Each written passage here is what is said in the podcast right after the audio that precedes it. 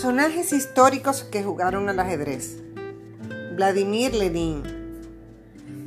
El revolucionario comunista ruso Vladimir Lenin estuvo involucrado en el ajedrez durante la mayor parte de su vida.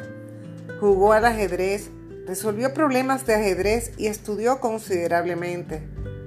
Además, estuvo activamente interesado en los eventos de la vida ajedrecística. En Rusia y más allá de sus fronteras, se reunió con conocidos jugadores de ajedrez de su tiempo.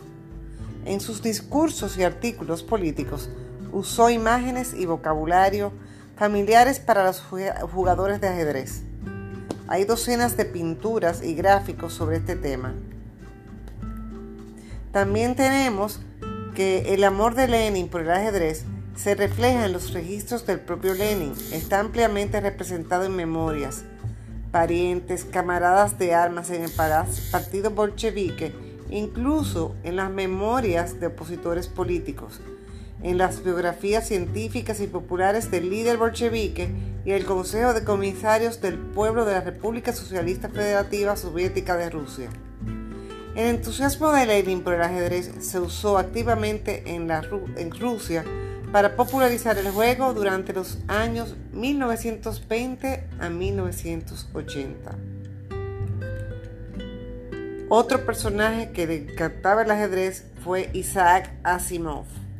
El escritor de ciencia ficción Isaac Asimov dedica más de una página de su autobiografía a su desesperada falta de aptitud para el ajedrez. En él lamentó, en los años que siguieron descubrí que todos me ganaban, independientemente de la raza, el color o la religión. Simplemente era el jugador de ajedrez más espantoso que jamás haya existido. Y a saber el tiempo, simplemente dejé de jugar ajedrez.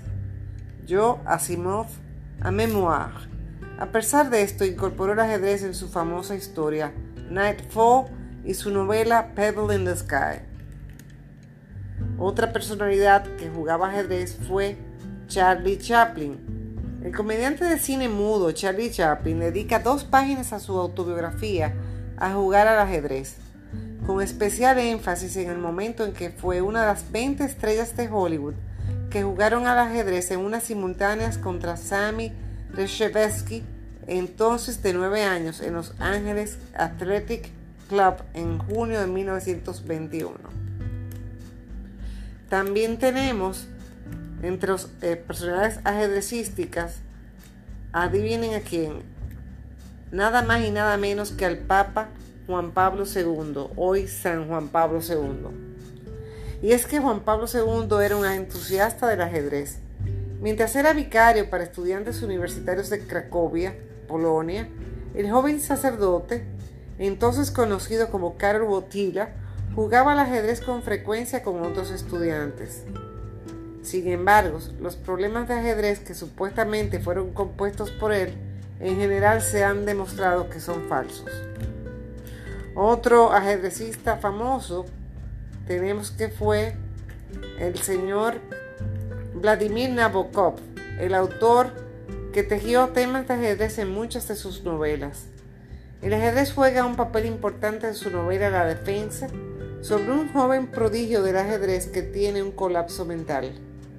Nabokov publicó en 18 problemas de ajedrez en su antología Poems and Problems y compuso tres poemas en sonetos sobre ajedrez en el diario ruso Krudl en Berlín, noviembre de 1924.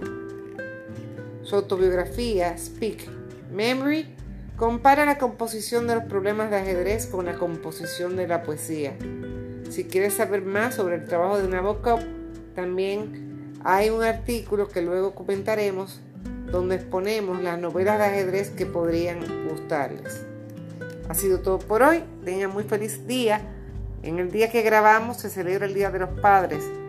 Eh, reconocemos que este puede ser uno de los mejores regalos, ya que como dijimos en otra entrega, el ajedrez aparte de entretener, previene el Alzheimer.